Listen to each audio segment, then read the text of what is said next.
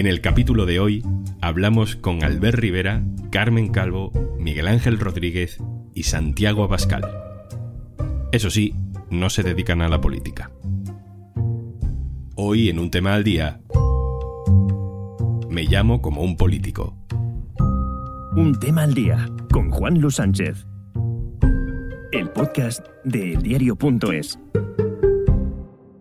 Una cosa antes de empezar. En las guerras o en las crisis económicas, Oxfam Intermont trabaja para que todas las personas tengan los mismos derechos y oportunidades. Contigo podemos hacer que la igualdad sea el futuro. Entra en oxfamintermont.org. Hola, muy buenas. Soy Albert Rivera, pero yo nunca me presenté a unas elecciones para ser presidente del Gobierno de España. Hola, soy Carmen Calvo, pero tengo que deciros que nunca fui la vicepresidenta del Gobierno de España. Hola, soy Miguel Ángel Rodríguez, pero nunca en realidad he trabajado asesorando a Isabel Díaz Ayuso, ni tengo nada que ver con el que fue secretario de Estado de Comunicación del Gobierno. Hay padres que eligen nombre para sus hijos para que junto al apellido coincida con el de una persona a la que admiraban.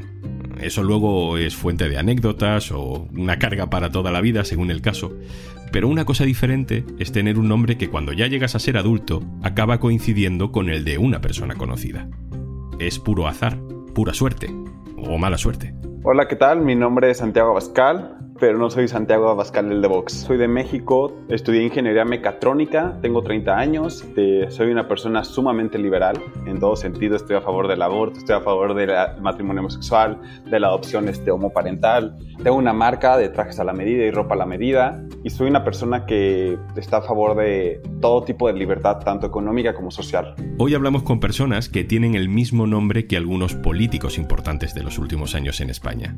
Hablar con ellos nos asoma no solo a anécdotas impagables, sino también a cómo es la rutina de alguien conocido en la era de las redes sociales.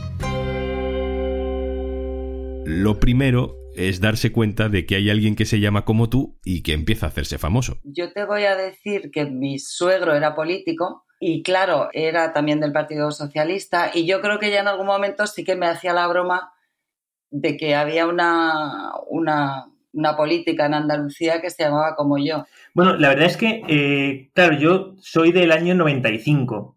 Entonces, cuando yo empecé a ir ya al, colegio, pues me recuerdo en primaria, los primeros años de primaria, es cuando él estaba de secretario de Estado de Comunicación con el gobierno de Aznar. Y entonces, ya en ese momento, a mí había algún profesor que me hacía la broma al pasar lista y era un poco como, bueno, Miguel Ángel Rodríguez, secretario de Estado de Comunicación. Yo no entendía nada de lo que me estaban diciendo en aquel momento y tampoco preguntaba mucho. No son solo los comentarios de los amigos. A nuestros Albert, Miguel Ángel, Carmen y Santiago le llega parte de todo ese aluvión digital en realidad dirigido hacia los políticos, especialmente en Twitter, con miles de personas expresando su admiración, sí, pero también su odio. Hay momentos surrealistas.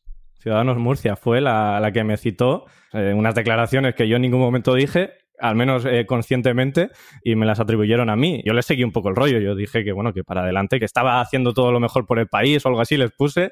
Y bueno, me dieron retweet en ese momento. Luego yo creo que ya se dieron cuenta y lo quitaron. Incluso políticos, ¿no? Eh, algunos así medio famosete que me ha increpado, digamos, por redes sociales pensándose que era yo. Y yo le seguí el rollo, obviamente, porque al final, si estás en Twitter es para eso, ¿no? La verdad es que en las redes, sobre todo, se ve odio. Yo, por ejemplo, una de las cosas sobre las que más hablo en redes sociales es sobre el Atlético de Madrid.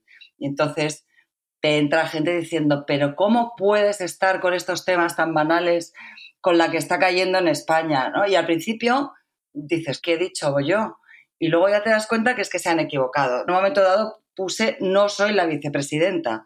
Y aún así, aún leyéndolo la gente y aún viendo la foto, pues aún así la gente se confunde y te ataca o, o muérete, cosas así, ¿no? Que dices, pero pero ¿cómo, ¿cómo, puede haber tanto odio, no? La gente me empieza a seguir, pero en avalancha, cada vez que Miguel Ángel Rodríguez se convierte en trending topic. Fue justo, yo creo que cuando empezó, estalló un poco todo el caso de, Pablo Casado, que denunciaba un poco las irregularidades de, que podía haber hecho Isabel eh, Díaz Ayuso. Y bueno, se convierte Miguel Ángel Rodríguez en trending topic y empiezan a seguirme, pues, en nada, en 15, 20 minutos, pues 30 personas pongo un tuit explicando que yo no soy ese, ese Miguel Ángel Rodríguez y bueno, pues empieza a viralizar, empiezan a llegarme, pues no sé, 500, 1000 comentarios, un poco haciendo pues la broma, ¿no? De, bueno, seguro que no eres tú, esto sería un movimiento típico de Miguel Ángel Rodríguez, el verdadero para ocultar su identidad y cosas así.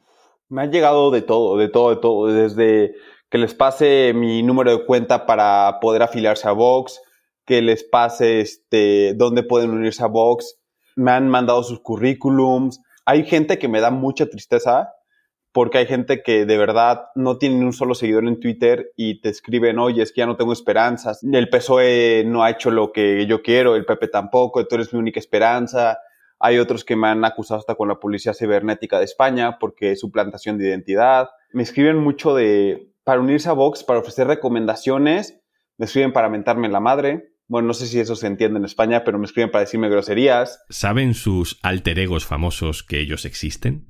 Mm, ¿Se ven identificados ideológicamente con ellos? A mí me cae muy bien. Bueno, y además creo que me cae mejor mm, desde que sufro o he sufrido pues esta negatividad y estos insultos en redes, me he sentido como muy solidaria con ella.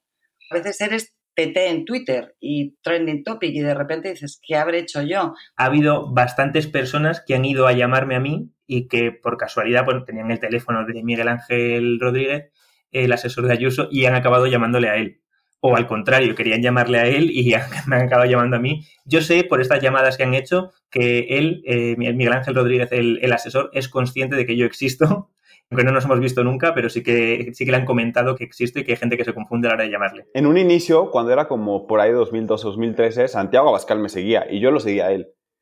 Y hasta me daba likes en Instagram y yo le daba likes a él. Y en un inicio como que a mí se me hacía chistoso. Nada más sabía que era un partido de derecha, pero hasta ahí me quedaba. No sabía que era de extrema derecha.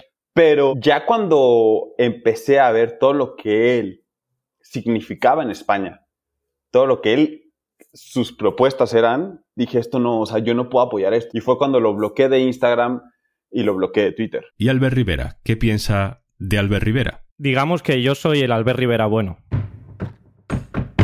Nuestro Santiago Abascal mexicano, al que también podríamos llamar el Santiago Abascal bueno, es descendiente de republicanos españoles exiliados en México. Él tiene su propia estrategia en redes sociales. En el inicio yo empezaba así, te equivocaste de persona, te equivocaste de persona. O sea, ya hubo un momento en que me di cuenta que era lo que apoyaba Vox. Y dije, si hay algo en la forma de que yo pueda ayudar a que Vox tenga menos votos, entonces empezaba a planear así de qué forma podía hacer que perdieran el voto. Y hubo una vez que hasta les contesto mexicanizado, como yo hablo. O sea, nunca hablo de vosotros, digo, es que ustedes, nunca hablo, o sea, hablo mexicanizado y la gente no, no, no, o sea, es que no, no entiende, a mí me, me, sorprende. Entonces, este, a mí me divierte mucho, yo me la paso muy bien. Me han denunciado ante Twitter, he recibido como cinco denuncias, pero es que, como les digo, oye, en mi descripción viene que no soy Santiago Abascal el de Vox. Entonces, es tu bronca que no hayas leído eso. Y hasta mi foto de perfil no soy Santiago Abascal de Vox. O sea, ¿cuál es su plantación de identidad? ¿De dónde? Todos tienen anécdotas relacionadas con sus nombres. Vino un, un, repartidor a traer un paquete y le abrí desde arriba y le dije yo bajo a recogerlo, no te preocupes que el ascensor es muy lento. Y cuando me vio bajar del ascensor dice, vaya, ¿no es usted la vicepresidenta? Y digo, no. Dice, bueno, es que ayer ya me encontré a la ministra de Transición Ecológica en Ciudadela y dice, y bastante casualidad sería que me encontrara ayer a una ministra y hoy a una ex vicepresidenta. Y luego están los memes. Todo lo que le pase al político real se queda para ellos. ¿Os acordáis de lo que coreaban en esa calle Ferraz los votantes socialistas tras la victoria en abril de 2019?